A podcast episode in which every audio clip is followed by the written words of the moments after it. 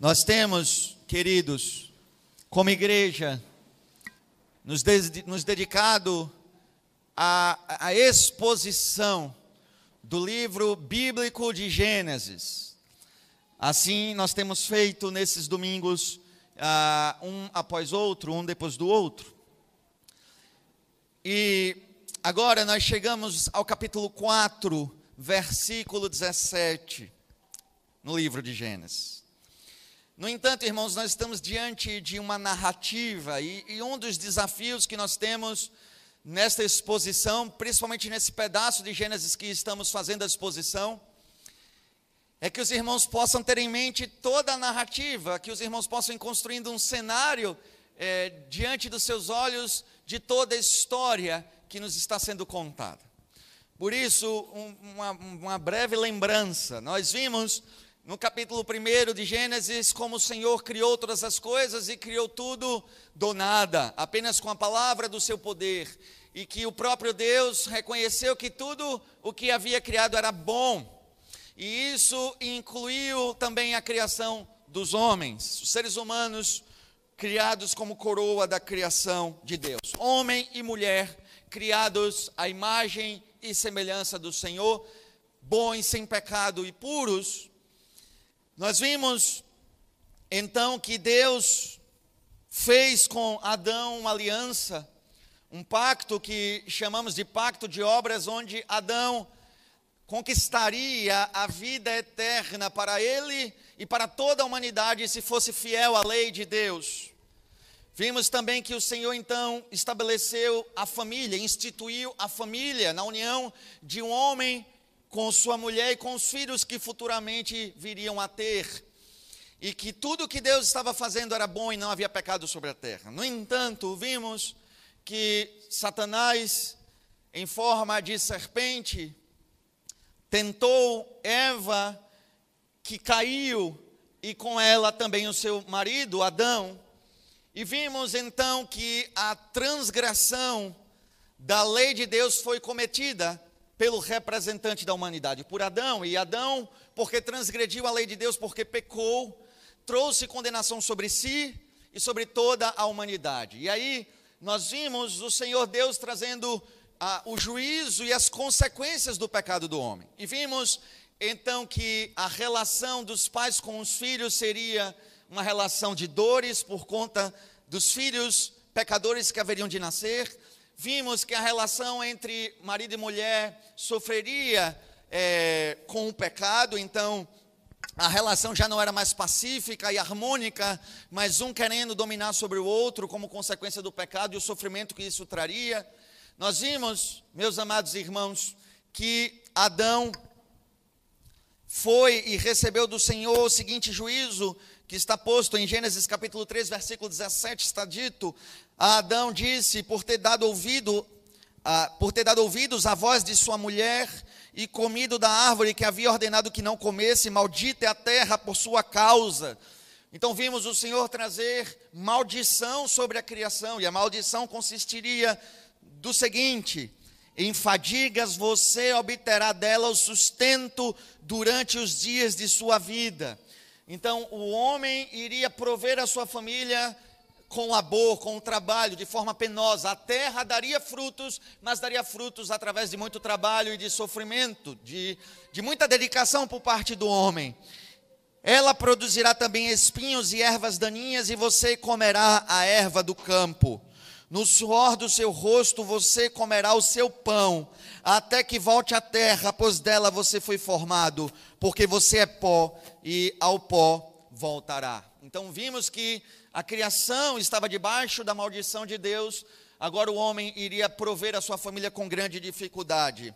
Mais à frente, o Senhor disse, versículo 22, então o Senhor Deus disse: Eis que o homem se tornou como um de nós, conhecedor do bem e do mal é preciso impedir que estenda a mão, tome também da árvore da vida, coma e viva eternamente. Então, A sentença do Senhor no versículo 23: Por isso o Senhor Deus o lançou fora do jardim do Éden, para cultivar a terra da qual havia sido tomado. E depois de lançar fora o homem, Deus colocou querubins a leste do jardim do Éden e uma espada flamejante que se movia em todas as direções para guardar o caminho da árvore da vida. Então o homem agora pecador, agora caído, foi expulso da presença de Deus, expulso do jardim que Deus havia criado para ele, e agora estava fora da presença de Deus, entregue a uma terra amaldiçoada, uma terra que traria sofrimento e dor para os homens. No entanto, Deus não lançou o homem a essa condição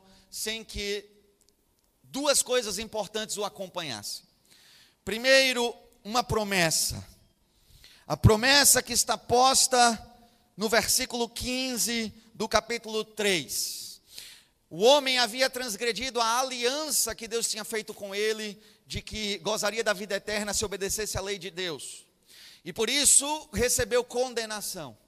Mas Deus fez uma promessa para os seres humanos, uma promessa de uma salvação que não se daria mais pelo cumprimento da lei, porque agora o homem seria incapaz de fazê-lo, mas uma salvação que o homem receberia apenas e somente pela graça do próprio Deus, mediante um escolhido de Deus que viria ao mundo, mediante um Salvador, um mediador, um Messias, que haveria de vir cumprir a obra de salvação da graça de Deus. Então o homem recebeu esta promessa, quando Deus disse: porém inimizade entre você, serpente, e a mulher, entre a sua descendência e o descendente dela.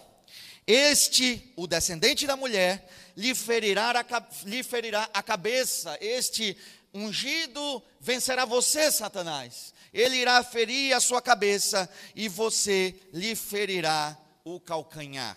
Então, os homens foram expulsos da presença de Deus, mas carregavam consigo a promessa do Salvador que traria a salvação pela graça de Deus. E não apenas isso, mas o, o homem começou a experimentar sinais dessa graça de Deus, se fazendo presentes já na sua história. Versículo 21: O Senhor Deus fez roupas de peles com as quais vestiu Adão e a sua mulher, e o Senhor então ensinou ao homem que apesar de que ele estava sendo expulso do jardim, ele poderia ainda gozar de momentos na presença de Deus, desde que fizessem o sacrifício pelo seu próprio pecado. Se o sacrifício fosse feito, então o homem poderia adorar a Deus, poderia estar na presença de Deus através do derramamento de sangue de um substituto, que nesse caso os homens aprenderam a oferecer cordeiros, animais, novilhos que fossem sacrificados como forma de chegar à presença do Senhor. Então nós já vimos isso e vimos que a história que se segue é a história de Adão e Eva já expulsos do jardim e agora tendo filhos que já nascem em pecado. E aí vimos a história da, dos primeiros filhos da história, né? ou seja, os primeiros filhos que foram gerados naturalmente. A história de Caim e a história de Abel. Isso vimos ah, no sermão passado. E ali nós vimos como Caim, que foi endeusado, aprendeu a viver uma vida autocentrada, uma vida ah, baseada na sua própria vontade e nos seus próprios termos. E por isso Caim não prestava o culto a Deus nos termos que Deus ordenou e não recebia do Senhor aprovação. E vimos o outro filho do casal, Abel. Abel que ficou à sombra do seu irmão, eclipsado por seu irmão, ele não tinha os olhos no, pres no presente tempo, ele não estava com os olhos na vida no presente, mas Abel era aquele que mantinha os olhos no jardim. Eles foram expulsos do jardim, mas Abel mantinha os olhos no jardim, ele mantinha os olhos na presença de Deus. E isso fica claro ao ele ao ele cumprir o ritual ordenado por Deus para que ele pudesse estar na presença de Deus em culto. Então Abel, ele cumpre as palavras do Senhor e os seus olhos estão no Senhor, os seus olhos estão na presença do Senhor, enquanto os olhos de Caim estão na sua própria vontade e no tempo presente. E por isso, visto que Abel era a encarnação viva que denunciava os pecados de Caim, nós vimos que Caim foi e matou o seu irmão Abel. e por isso recebeu juízo da parte de Deus. E esse juízo da parte de Deus é algo, irmãos, que devemos observar, porque então o Senhor disse assim a Caim, versículo 11 do capítulo 4, capítulo que estamos. E agora você é maldito sobre a terra, cuja boca se abriu para receber da sua mão o sangue do seu irmão. Quando você cultivar o solo, ele não lhe dará a sua força. Veja que uma terra que já tinha recebido a maldição de Deus pela transgressão de Adão, agora é mais uma vez amaldiçoada. Ela, ela entra em um estado ainda pior, porque Adão foi dito que ele colheria da terra com o esforço do seu rosto. Seria penoso, mas ele conseguiria. A Caim é dito quando você cultivar o solo, ele não lhe dará a sua força. Agora, a criação há de ser mais inóspita com você. Você há de colher tempos ainda piores do que o do seu pai. Ah, a terra não lhe dará a sua força. E é dito a ele: você será fugitivo e errante pela terra. Você, por não ter mais um lugar onde consegue plantar e colher e ali se estabelecer fixamente, você vai ficar errante sobre a terra. E então Caim fala com o Senhor dizendo que está com medo, que terrível é o seu castigo, que qualquer pessoa que o encontrasse iria querer matá-lo. E Deus, por sua graça, disse que não, que aquele que matasse Caim seria vingado sete vezes. E assim terminou a história onde nós estamos. Pastor, por que essa, esse resumo? Porque tudo, irmãos, é importante para entender o trecho que agora iremos meditar. Gênesis capítulo 4, versículo 17 até o finalzinho do capítulo, são poucos versículos. Eu lhes digo, irmãos, que aqui, juntamente com a mensagem próxima, que será o capítulo 5 de Gênesis, eu tenho, eu tenho um trecho de Gênesis que é muito interessante. Primeiro, eu lhes confesso que é um dos trechos que eu acredito que fale mais poderosamente a, a sociedade dos nossos dias. É um texto de Gênesis que tem muito a nos instruir nos dias de hoje. E por isso bastante interessante. No entanto, talvez é um dos textos mais negligenciados, que todo mundo bate a vista e vai lendo rápido e simplesmente passa para o capítulo seguinte. Então, é talvez um dos textos mais importantes a serem meditados e um dos textos mais ignorados. E por isso, meus irmãos, eu quero lhes chamar a atenção, eu quero lhes pedir que fiquem atentos àquilo que a palavra de Deus há de nos falar nesse trecho, porque ele é bastante importante. Versículo 17, assim continuamos de onde paramos. E Caim teve relações com sua mulher. Ela ficou grávida e deu à luz Enoque. Caim edificou uma cidade e chamou e a chamou de Enoque, o nome de seu filho. A Enoque nasceu Irade. Irade gerou Meujael. Meujael gerou Metusael e Metusael gerou Lameque. Lameque tomou para si duas esposas. O nome de uma era Ada e o nome da outra era Zilá. Ada deu à luz Jabal, que foi o pai dos que habitam em tendas e possuem gado. O nome de seu irmão era Jubal, que foi o pai de todos os que tocam harpa e flauta.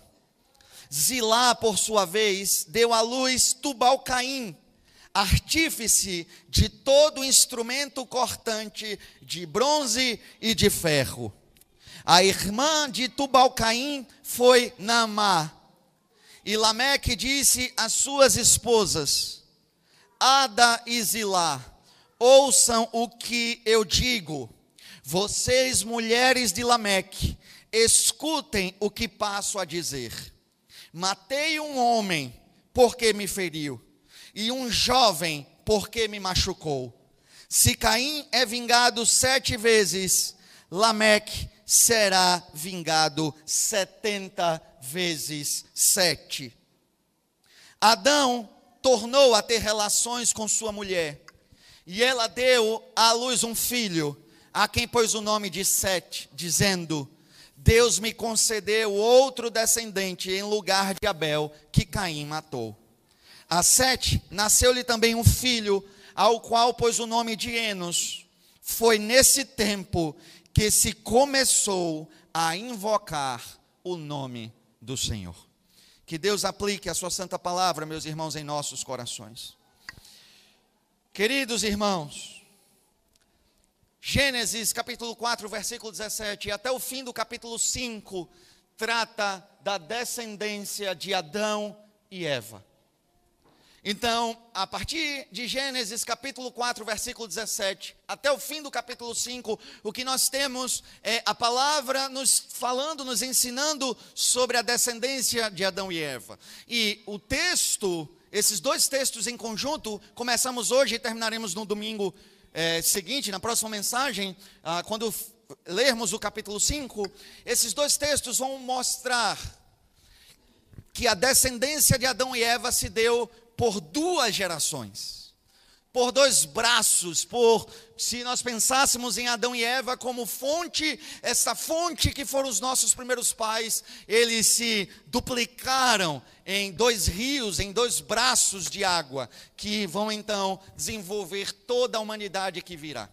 Ora, meus irmãos, a palavra há de nos mostrar que da descendência de Adão e Eva, virá aquela descendência que, na verdade, se enquadra na promessa de Gênesis 3,15, como sendo a descendência que será filha da serpente, ou seja, a descendência que será filha do diabo, que cumprirão ah, os desígnios do mal na sua jornada de vida. E o Senhor então levantaria uma segunda descendência, uma segunda geração, uma geração pautada na promessa do Salvador que viria, uma geração levantada por Deus para então adorá-lo, para estar ainda na sua presença, para que ele tivesse ainda dentre os homens um povo e da onde viria o Salvador. Então nós temos essa dupla geração de Adão e Eva, a geração que é a geração da serpente e a outra geração que é a geração da promessa, aquela que é firmada na aliança. Aqui nós temos em Gênesis 4,17, o texto começa nos dando a descendência de Caim. E apenas aqui, meus irmãos, nós vamos ter a descendência de Caim sendo trazida e narrada. É um trecho, inclusive, pequeno, nós sabemos relativamente pouco sobre os descendentes de Caim, mas sabemos o suficiente para percebermos no sétimo homem depois de Adão, pela genealogia de Caim, o porquê lá em Gênesis 6, a palavra de Deus vai começar dizendo que a maldade e a violência havia cobrido toda a terra. Toda a terra estava coberta de maldade e de violência ao ponto que Deus haveria de decidir trazer juízo sobre a terra e extinguir a humanidade que havia criado. Esse cenário que vai aparecer em Gênesis 6, ele começa a ser plantado aqui em Gênesis capítulo 4, quando a descendência de Caim é ensinada, ela é trazida. O sétimo homem, depois de Adão, pela descendência de Caim, revela o coração daqueles que não pertencem a Deus. Na verdade, irmãos, o problema já começa com o próprio Caim essa genealogia, essa descendência, vai ser a descendência de um homicida, do primeiro homicida, do, do primeiro homem a matar outro homem. E Caim então é jogado por Deus para vagar sobre a terra. E diz o texto da palavra de Deus que ele vai ah, obter uma esposa, obviamente uma de suas irmãs, ele há de casar, ele casa com uma de suas irmãs, e deste casamento, desta relação, ela ficou grávida e deu à luz. E aqui você só tem os primogênitos, não você não tem toda a descendência de cada família, só os primogênitos. E aí é dito que do, da relação de Caim com sua esposa, o Senhor lhes concedeu um filho. Ela ficou grávida e deu à luz Enoque. Caim edificou uma cidade e a chamou de Enoque, o nome do seu filho. Percebam, irmãos, o Senhor colocou o homem para fora do jardim, mas Abel se preocupava em retornar à presença de Deus através do culto, oferecendo um sacrifício. Caim, no primeiro momento, também queria ter algum nível de relacionamento com Deus, mas só nos seus termos. E uma vez que Deus agora expulsou Caim da sua presença, o que a Bíblia vai dizer é que Caim já não está mais, não está mais com os olhos voltados para o jardim, de onde ele sabe que seus pais foram expulsos. Caim decide esquecer o jardim para trás e ele vai edificar a primeira cidade da história. E a edificação dessa primeira cidade, meus irmãos, é uma tentativa de reproduzir aquilo que o homem tinha no jardim. É uma tentativa de vencer sobre a maldição de Deus, a, que Deus estabeleceu sobre a criação, e nesta nova condição, viver com facilidades, viver em alegria, viver fora da dor e do sofrimento que o pecado havia trazido ao homem. Caim estabelece uma cidade para encontrar um lugar para se estabelecer, para não ficar mais errante sobre a terra e poder desfrutar, vamos dizer, de paz e tranquilidade que o homem experimentava no jardim e agora já não mais experimentava por causa do pecado. E então Caim edifica uma cidade com sua descendência, onde sua descendência habita. E aqui é dado o nome do seu primeiro filho, Enoque. E aí então você começa uma lista de descendentes de Caim até chegar no sétimo homem depois de Adão. Então é dito: a Enoque nasceu Irade, Irade gerou Meljael, Meljael gerou Metusael, e Metusael gerou Lameque. Até o sexto homem depois de Adão, nós não temos nenhuma informação a não ser quem era pai de quem. Depois de Caim, nenhuma outra informação é dada dos seus descendentes, até chegarmos à história do sétimo homem depois de Adão. E aqui nós temos a história de Lameque. O fato de Lameque ser o sétimo homem depois de Adão, provavelmente não é um fato que se dá pelo acaso, não é um fato que deve ser ignorado. Porque no capítulo 5 de Gênesis nós teremos o sétimo homem depois de Adão, na genealogia de Sete, e ele foi um grande homem de Deus. No entanto, o sétimo homem depois de Adão, pela genealogia de Caim, era um ímpio, devasso e assassino. E o fato de eu encontrar essas duas coisas na sétima geração, provavelmente não está ao acaso. O número sete dentro da simbologia bíblica, tem a ver com a plenitude. Então, Lameque representa a plenitude da impiedade. Enquanto, no próximo sermão veremos, enquanto Enoque, o homem que andava com Deus, representava a plenitude da justificação da graça de Deus na família da promessa. Olha, meus irmãos, a história de Lameque começa no versículo 19, Lameque se torna famoso a princípio, porque diz o versículo 19: Lameque tomou para si duas esposas. A Bíblia, irmãos, registra a primeira vez que o um modelo de família instituído por Deus foi abandonado pela humanidade. A Bíblia traz o registro de quando os homens viraram as costas para a soberania de Deus sobre a criação, sobre a própria humanidade. E Lameque vai ser aquele que começa a sua história rejeitando os planos de Deus no tocante à família. O Senhor estabeleceu o casamento como sendo a união entre um homem e uma mulher, e os filhos que eles viessem a ter. Lameque ah, estava numa posição de tão grande impiedade, o seu coração estava tão distante do Senhor, que Lameque entronizou-se a si mesmo como senhor da sua própria vida, e ele passou a viver ah, a, o seu relacionamento familiar, a, a sua sexualidade baseado nos seus próprios termos, da sua própria vontade. Então Lameque estabeleceu uma nova regra para a família. E ele toma para si duas esposas, não uma, duas. Isso é importante, irmãos, porque como nós, quando nós estamos defendendo o modelo bíblico de família, muitas pessoas questionam por que é que no Antigo Testamento eu tenho vários homens que tiveram mais de uma esposa, como se isso fosse algo que agradasse a Deus. Não, meus irmãos. A Bíblia registra claramente que a primeira vez que o modelo de família foi abandonado foi por conta do pecado de um homem. Um homem que quis ser mais do que Deus e estabeleceu uma nova regra, um novo modelo, e ele tomou para si duas esposas. Então Lameque toma para si duas esposas. O nome de uma era Ada e o nome da outra era Zilá. Um então o nome de uma era Ada e o nome da outra Zilá. Ada deu à luz a Jabal, que foi o pai dos que habitam em tendas e possuem gado. O nome de seu irmão era Jubal, que foi o pai de todos os que tocam harpa e flauta. Zilá, por sua vez, deu à luz a Tubal-Caim, artífice de todo instrumento cortante, de bronze e de ferro.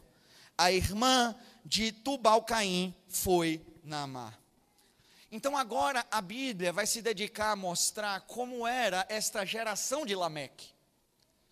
A primeira informação nós já demos, é uma geração que não se submete à vontade de Deus, mas tenta se colocar como senhor de si mesmo. Assim é Lameque. Mas então, novas informações são dadas. Primeiramente, eu queria lhe chamar a atenção aos nomes das mulheres que aqui se encontram. Primeiramente é dito o nome das duas esposas de Lameque. A primeira esposa de Lameque é Ada.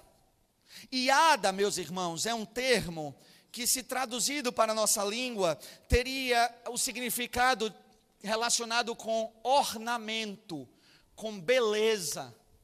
Então, o nome Ada é um nome relacionado a uma mulher que tinha grande beleza.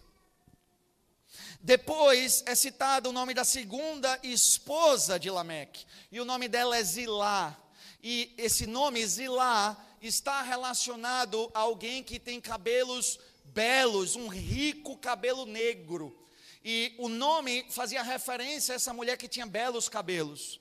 Em, nos dois casos, você tem mulheres que são citadas e são reconhecidas pela sua beleza física.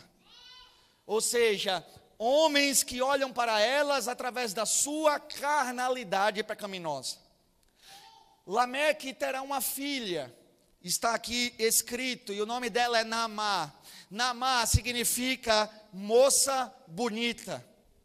Então, as três mulheres da família de Lameque descritas na palavra de Deus, as três têm apenas uma única referência sobre elas, que elas são belas aos olhos. Quando nós olharmos a genealogia de Sete, o nome de nenhuma mulher é mencionada como era o costume. Então, na geração de Caim, as mulheres ganham uma proeminência desnecessária uma liderança, assumem um papel de liderança familiar desnecessário e antibíblico, visto que o Senhor havia estabelecido um modelo de família onde os homens deveriam pastorear suas famílias e cuidar das suas famílias.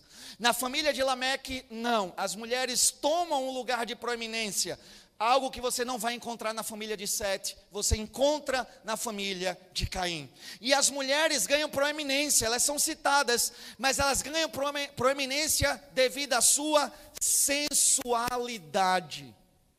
São mulheres que conseguem conduzir a história familiar se utilizando de sensualidade que é exatamente aquilo que Deus havia dito a Eva que o pecado faria com ela.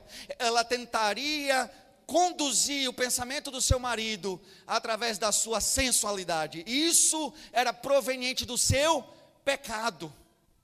E agora nós temos três descendentes de Eva fazendo exatamente aquilo que o Senhor havia dito. Mulheres que conseguem sim destaque, são visualizadas, elas são cobiçadas, elas são ah, bem vistas pelos homens, mas por conta da sua sensualidade. E, irmãos, se projetar por conta da sensualidade, é algo que está sendo ensinado como sendo pecaminoso. É a descendência da serpente que faz isso. As mulheres que pertencem à descendência da serpente fazem isso. As mulheres que deixam seu coração ser conduzida pela vontade do diabo é que fazem isso.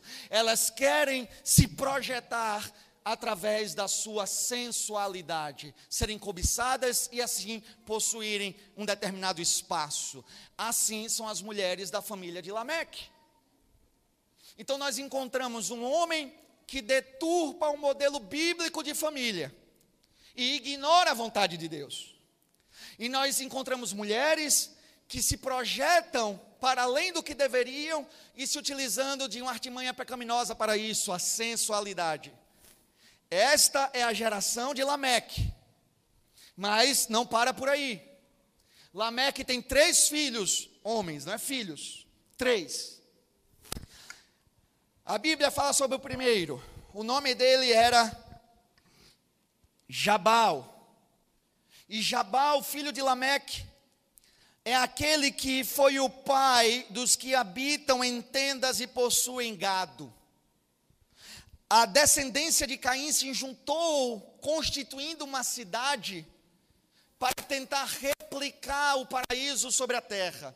Ou seja, vivendo naquela cidade, eles não precisavam mais lembrar da presença de Deus, do lugar que eles foram expulsos, eles não precisavam mais lembrar da promessa do Salvador que viria para trazer esperança e salvação. Não, eles agora estão focados na vida da sua cidade, e esquecem dos termos da palavra de Deus. E porque estão focados na sua cidade, novos modelos de família apareceram, mulheres que ganham proeminência pela sensualidade apareceram também. E agora nós temos um homem que é descrito como o pai daqueles que, além de habitarem em tendas, uh, criam gado, tem um rebanho. Se você tem, irmãos, ouvido as pregações, você sabe que nesse momento da história, porque isso já foi dito duas vezes, nesse momento da história os homens não comiam carne ainda. E isso só vai acontecer depois do dilúvio. Até então, os homens não vão comer carne, pelo menos não farão isso debaixo da autoridade que Deus deu. O Senhor não lhes deu carne para comer, o Senhor lhes deu, lhes deu vegetais para comer. Até agora era assim. O Senhor, nenhuma, disse: vocês têm autorização para tomar animais, matá-los e comer deles. Isso não, não tinha sido dito ainda. Isso só acontecerá mais tarde. Nós sabemos porque Abel tinha um rebanho de carneiros e ovelhas. Ele tinha esse rebanho para prestar culto a Deus. Era um homem que estava com os olhos no Senhor. Ele não tinha intenção de comer esses animais. Mas agora você tem um ímpio que tem um grande rebanho para si.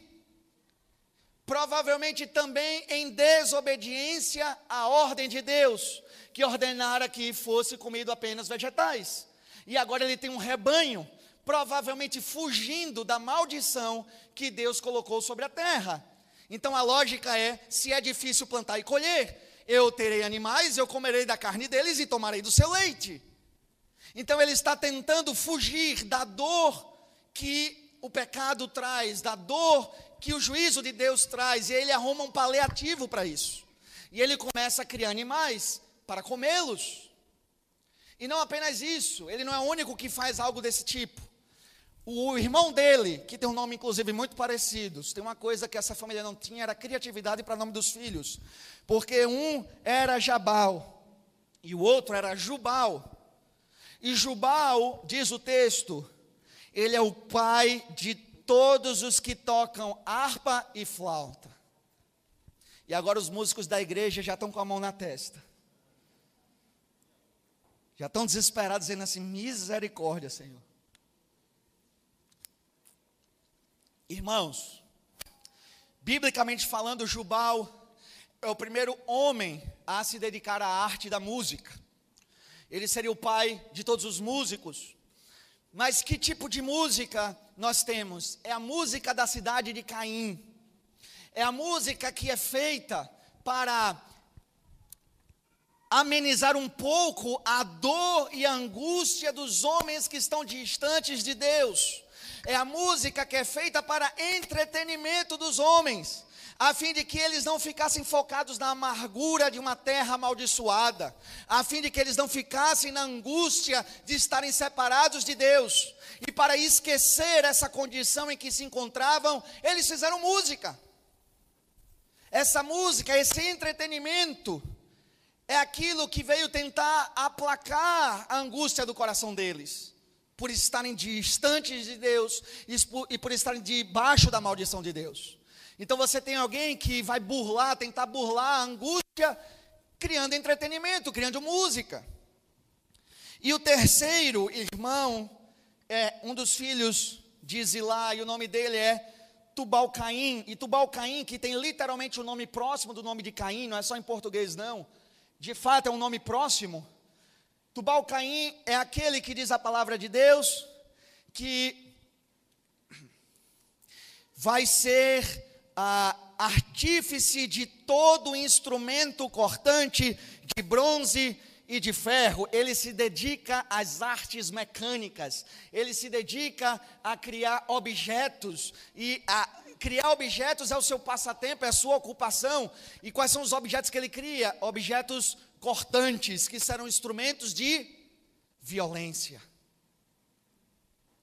E o que é que nós temos então na cidade de Caim, meus irmãos? Na cidade dos homens. O que é que nós temos? Se vocês me permitem um termo emprestado de Santo Agostinho. O que é que nós temos na cidade dos homens? Homens que já não mais param e olham para a sua condição como pecadores. Eles já não investem ou gastam seu tempo na reflexão da sua condição de pecadores diante de Deus eles, na verdade, não buscam mais a presença de Deus, a presença de Deus já não, mas é algo que incomoda eles, que eles buscam. E esses homens, eles então passam a tentar criar um paraíso na terra. E eles passam a encontrar o sentido na, da vida, na vida na terra, por mais que o Senhor já tivesse decretado que seria debaixo de sofrimento, dor e maldição, e que um dia uma nova realidade existiria pelo Salvador, que um dia o homem novamente viveria um novo Éden.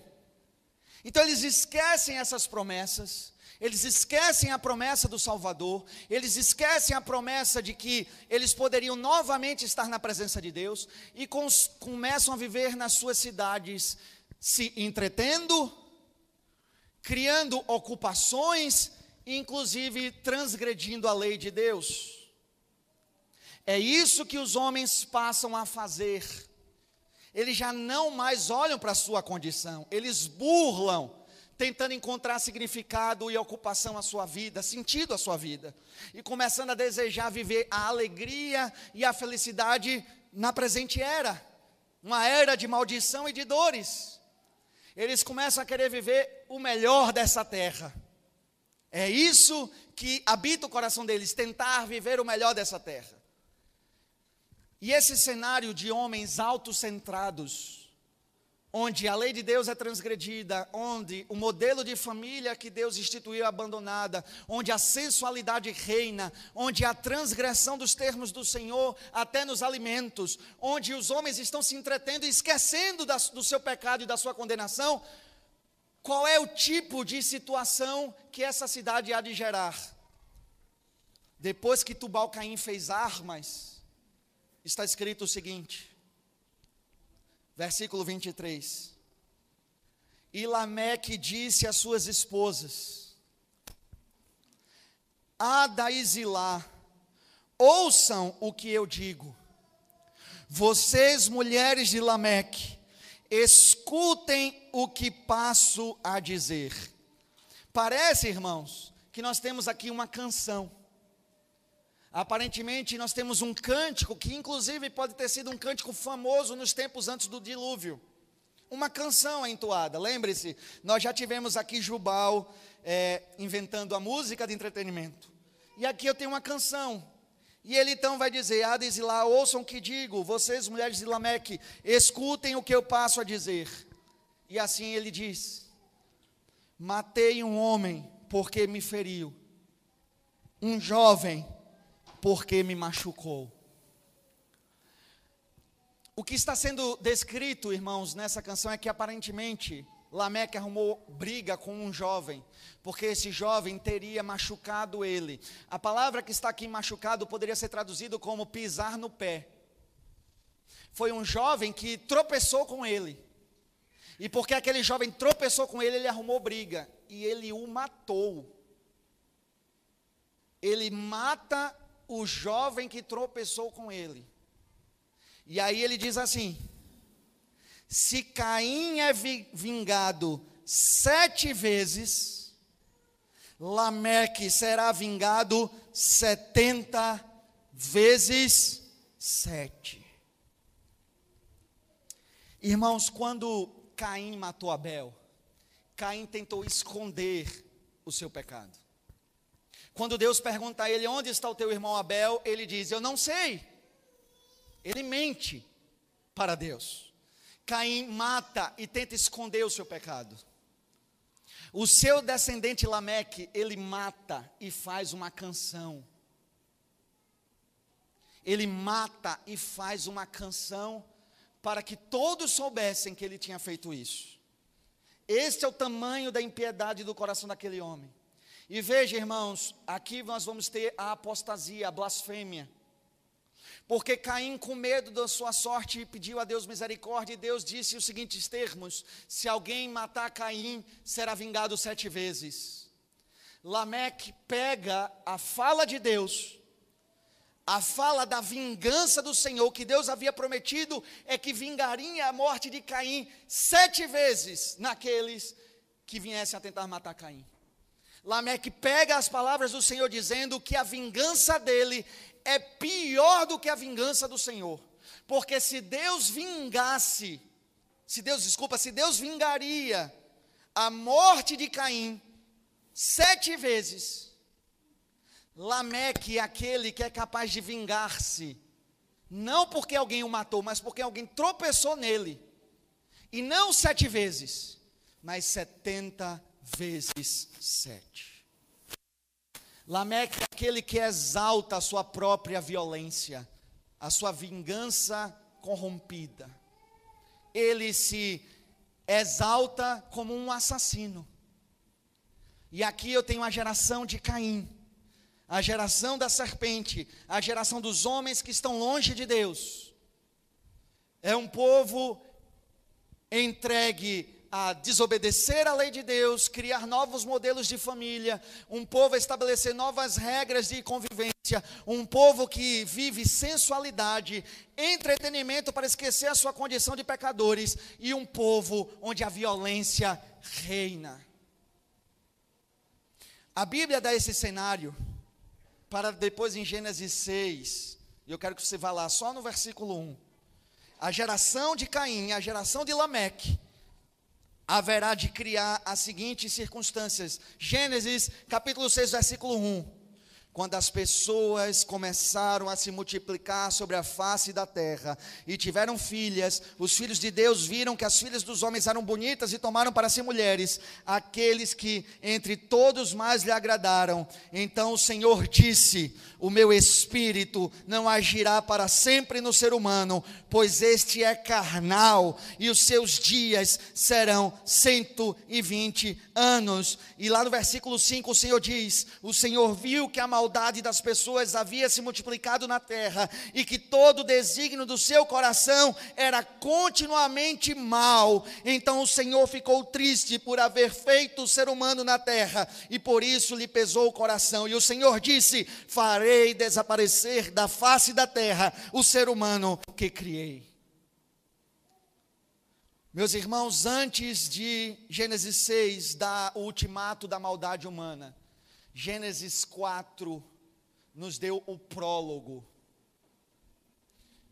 o nível do pecado dos homens é tão grande que o Senhor decide trazer o juízo e a sua promessa de uma nova criação, depois de haver uma sociedade que já não se preocupa mais com a sua condição diante de Deus, que estão tão entretidos nas suas próprias, nos seus próprios entretenimentos que o seu pecado já não lhe pesa mais. Eles criam as suas próprias leis, criam seus modelos de família, eles rejeitam a vontade de Deus, vivem uma realidade de uma sociedade entregue à sensualidade e à violência. E esse é o prólogo do juízo de Deus. O que para nós, irmãos, deveria trazer grande temor uma reflexão muito importante, porque nós vivemos na cidade de Caim. A nossa sociedade pode ser chamada Enoque. Esse é o nome da nossa cidade, Enoque. A cidade que Caim constituiu é a nossa cidade. E eu não estou me referindo a Recife especificamente, mas a todo mundo. A impiedade dos homens é tão grande que se encaixa exatamente na descrição que a Bíblia traz sobre a cidade do pecado. Aquilo que poderia ser chamada como a primeira cidade do pecado, antes de haver Sodoma, antes de haver Gomorra, antes de haver Tiro, Sidom, Roma, Babilônia, Persa, qualquer uma dessas cidades a Síria, e entre, entre tantas que o Senhor prometeu juízo, nós temos aquela que seria a primeira referência à cidade do pecado. E eu olho para a descrição dessa cidade, eu olho para a nossa sociedade, irmãos, nós vivemos nela. É nela que nós vivemos. Os homens estão claramente rejeitando a lei de Deus e a vontade de Deus, a verdade de Deus para constituir as suas próprias vontades. O modelo de família que é pregado, defendido e vivenciado entre os homens não é o modelo de família que Deus instituiu. E eu vou lhes dizer: Lameque casou com duas mulheres, um pecado terrível. O nosso tempo é pior. Porque não apenas os homens se dão a muitas mulheres, mas muitas mulheres se dão a muitos homens, e agora homens se dão a outros homens, e mulheres se dão a outras mulheres, e agora homens adultos procuram crianças, e todo esse tipo de pecaminosidade é vivenciado como um modelo aceitável de família. Pecado que nem Lameque cometeu. Essa é a nossa sociedade onde a transgressão familiar é aplaudido, instituído como evolução. E quem não aceita é retrógrado. Esse é o mundo que vivemos. Um mundo onde as mulheres querem ocupar um lugar que não lhes pertence, exatamente como a descendência de Caim.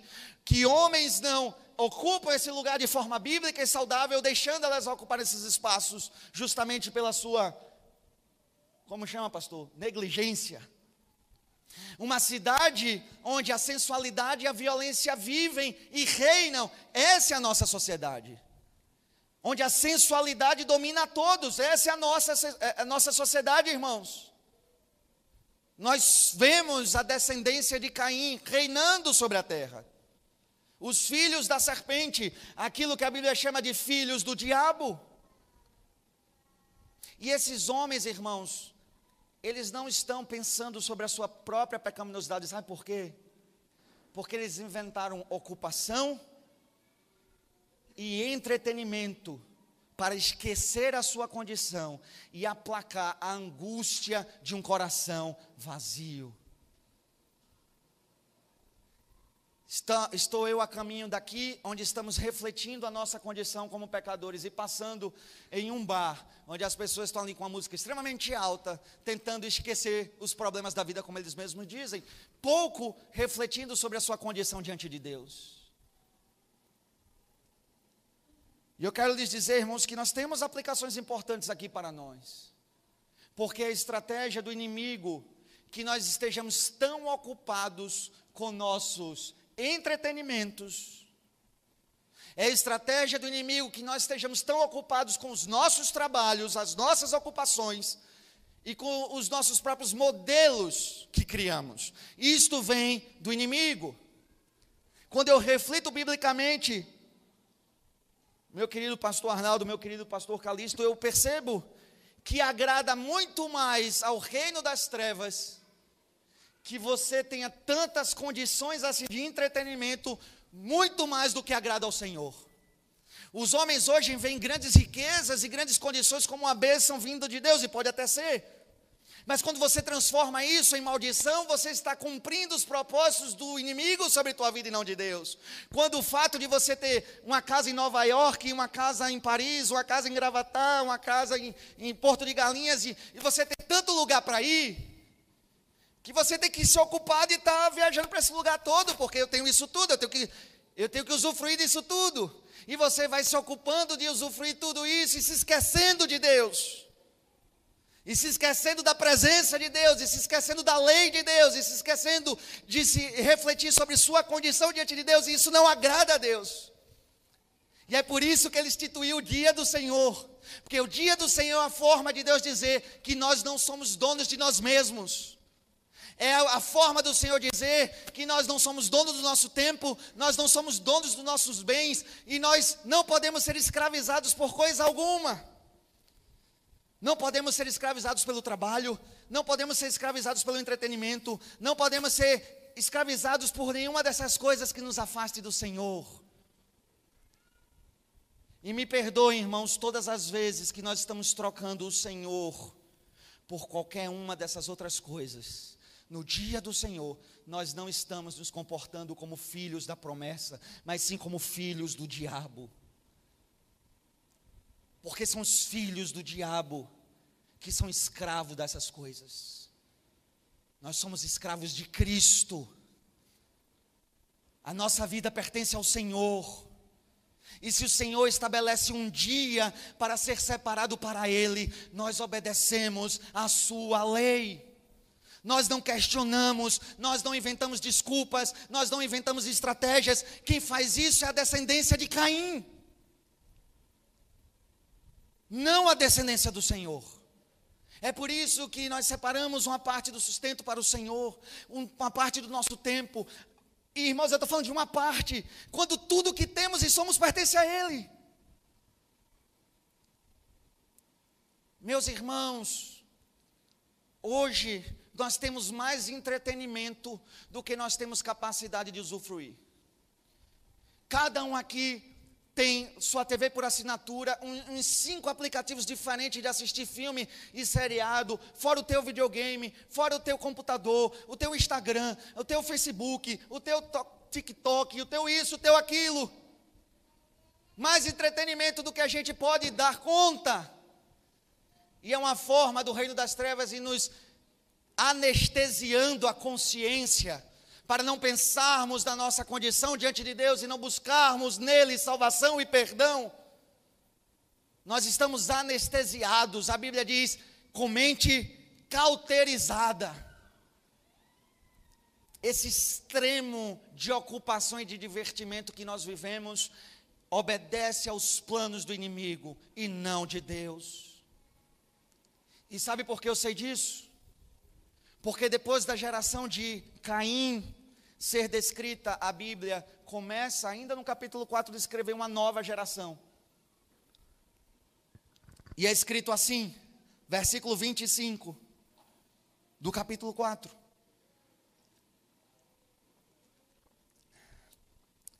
Adão tornou a ter relações com sua mulher, e ela deu à luz um filho, a quem pôs o nome de Sete dizendo: Deus me concedeu outro descendente em lugar de Abel, que Caim matou. Vocês lembram o que significava o nome Caim? Possessão. Foi Eva olhando para o seu filho e fazendo dele o tudo da sua vida achando que nele se cumpririam as promessas de Deus e que ele era o prometido e nada disso era verdadeiro. E, e, o nome dele significava possessão, inclusive em contraste com o nome do seu irmão, que significava brevidade, neblina, algo que acaba rápido. E as duas coisas foram bem cumpridas. Caim era a possessão de Eva mesmo e não a promessa do Senhor. E Abel teve um tempo de vida muito breve. Mas então vem o terceiro filho deles, desses personagens importantes. Eles tiveram outros filhos e filhas, a Bíblia é clara sobre isso. Mas esses três são importantes para a história da redenção. E agora um outro filho é dito, e agora Eva tem uma postura diferente no seu coração. Não é a postura que teve com Caim, ele é o meu Deus, a minha posse, aquilo que importa na minha vida. E nem é a postura que teve com Abel, de desprezar, de praticamente ignorar a bênção que aquela criança era. Não, Eva agora tem o coração no lugar certo e dá o nome a ele de Sete, que significa concedido. E ela diz: Deus me concedeu outro descendente em lugar de Abel que Caim matou. Ela diz: Este filho me foi dado por Deus, mas pertence ao Senhor. É um filho que me foi dado por Deus, mas pertence ao Senhor. Ele me foi concedido. E assim é a geração de Sete. É dito, versículo 26 a Sete nasceu-lhe também um filho, ao qual pôs o nome de Enos. Foi nesse tempo que se começou a invocar o nome do Senhor. Meus irmãos, aqui nós temos a genealogia que há de cumprir as promessas de Deus. Aqui nós temos o primeiro elo dessa corrente que irá culminar em Jesus Cristo, o Salvador, o Messias prometido por Deus. A sete, aquele que é o ancestral de Jesus Cristo, a sete lhe foi dado um filho. E veja que coisa interessante, qual é o nome que Sete dá ao seu filho? Enos e sabe o que significa enos, irmãos? Significa fraqueza. Enos significa fraqueza. Essa é a descendência da promessa de Deus. É uma descendência que não foi procurar entretenimento, ocupação, sensualidade, violência, nem rejeitar a lei de Deus. Você não encontra nada disso em toda a genealogia de Sete que continua no capítulo 5. Nada disso.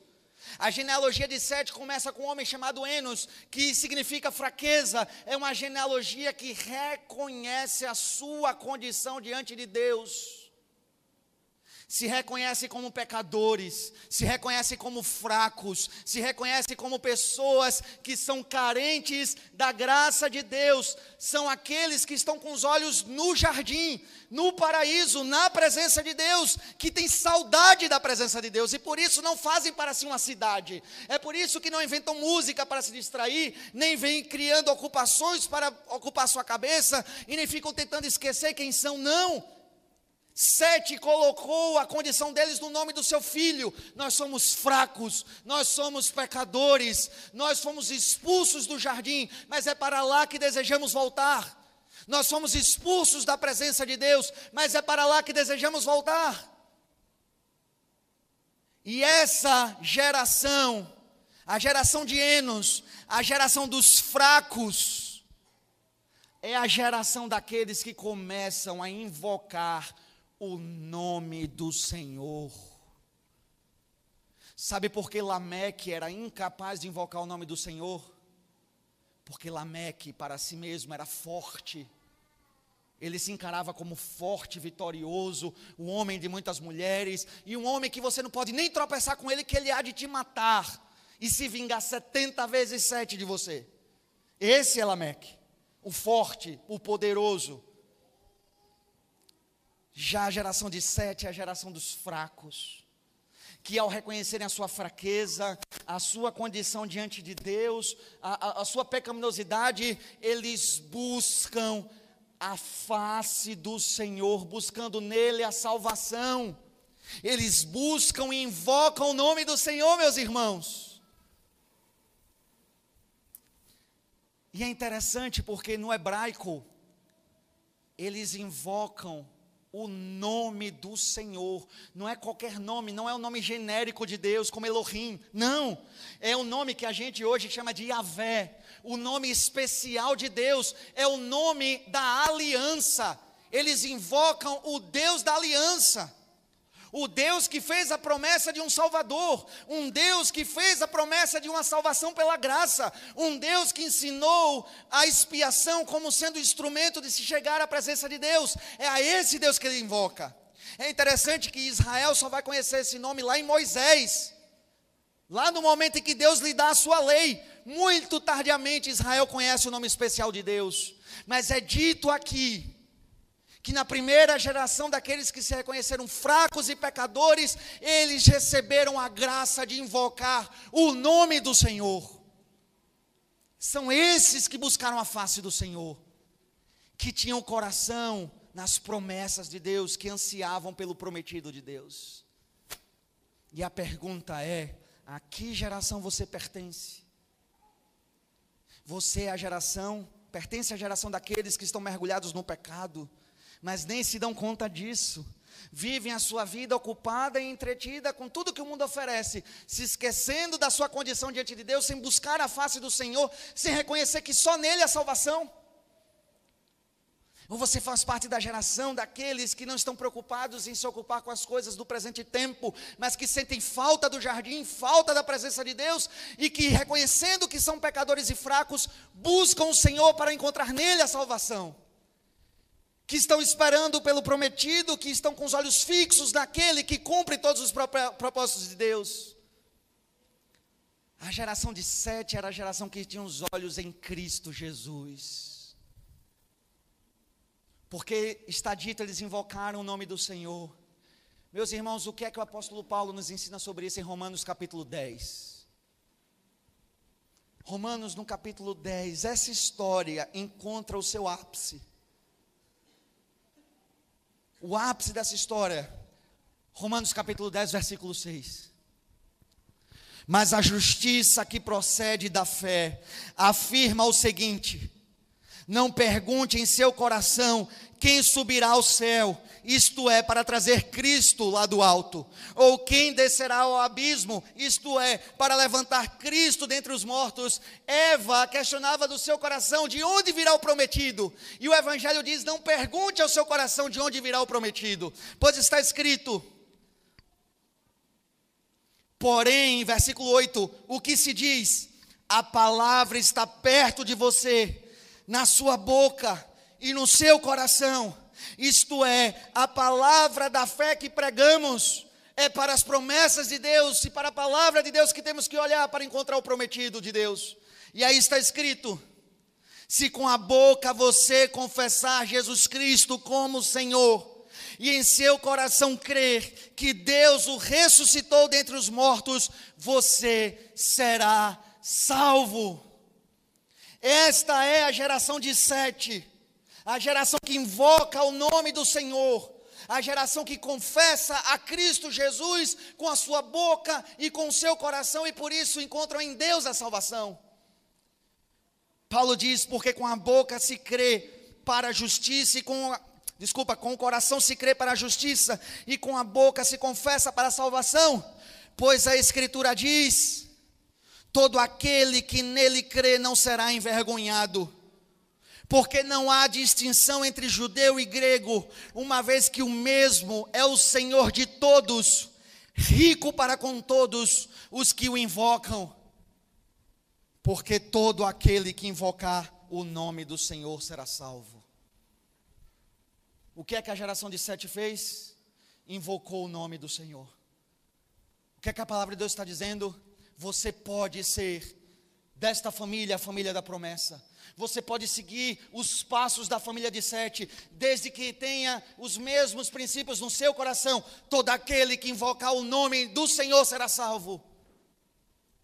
Creia e confesse nessa noite que Jesus Cristo é o Senhor prometido por Deus.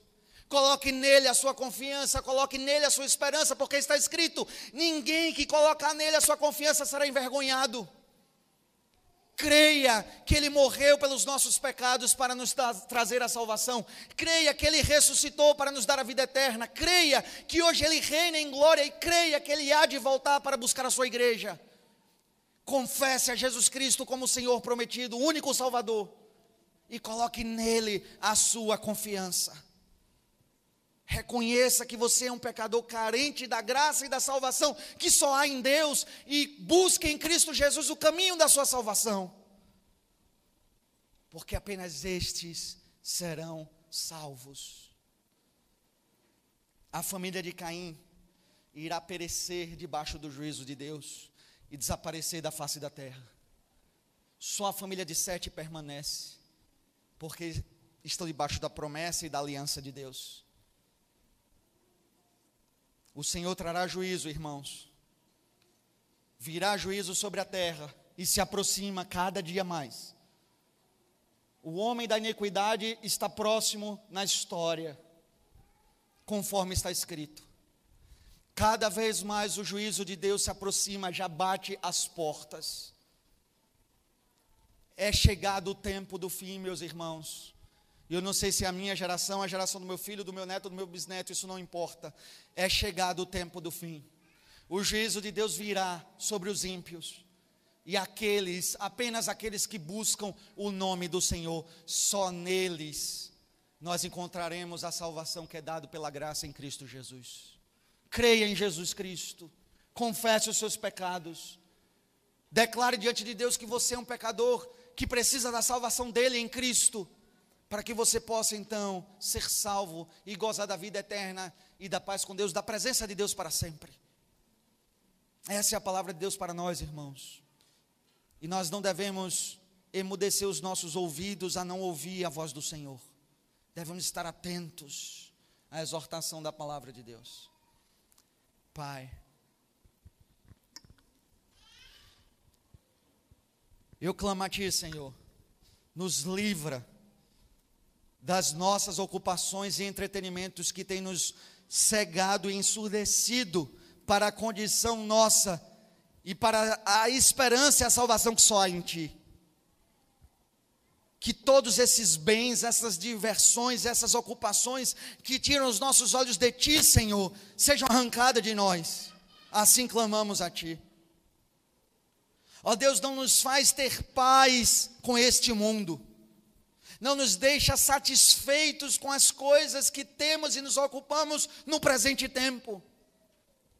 Não nos faz, Senhor, não nos permite cair na tolice de achar que podemos criar um paraíso nesta terra, porque não podemos. A nossa, a nossa cidadania está nos céus, Senhor. Nós somos peregrinos nesse mundo. Estamos voltando para casa, voltando para a tua presença de onde um dia fomos expulsos pelos nossos pecados. E eu te peço, Senhor, tem misericórdia de todos que estão aqui. Que teu Espírito traga salvação e conversão a todos que estão aqui. E que todos possam reconhecer a sua condição de pecadores e se arrepender pelo seu pecado e pela sua fraqueza e clamar e confessar que apenas em Jesus Cristo há salvação e esperança. Ó oh Deus, faz com que todos façam a boa confissão com a sua boca e com o seu coração.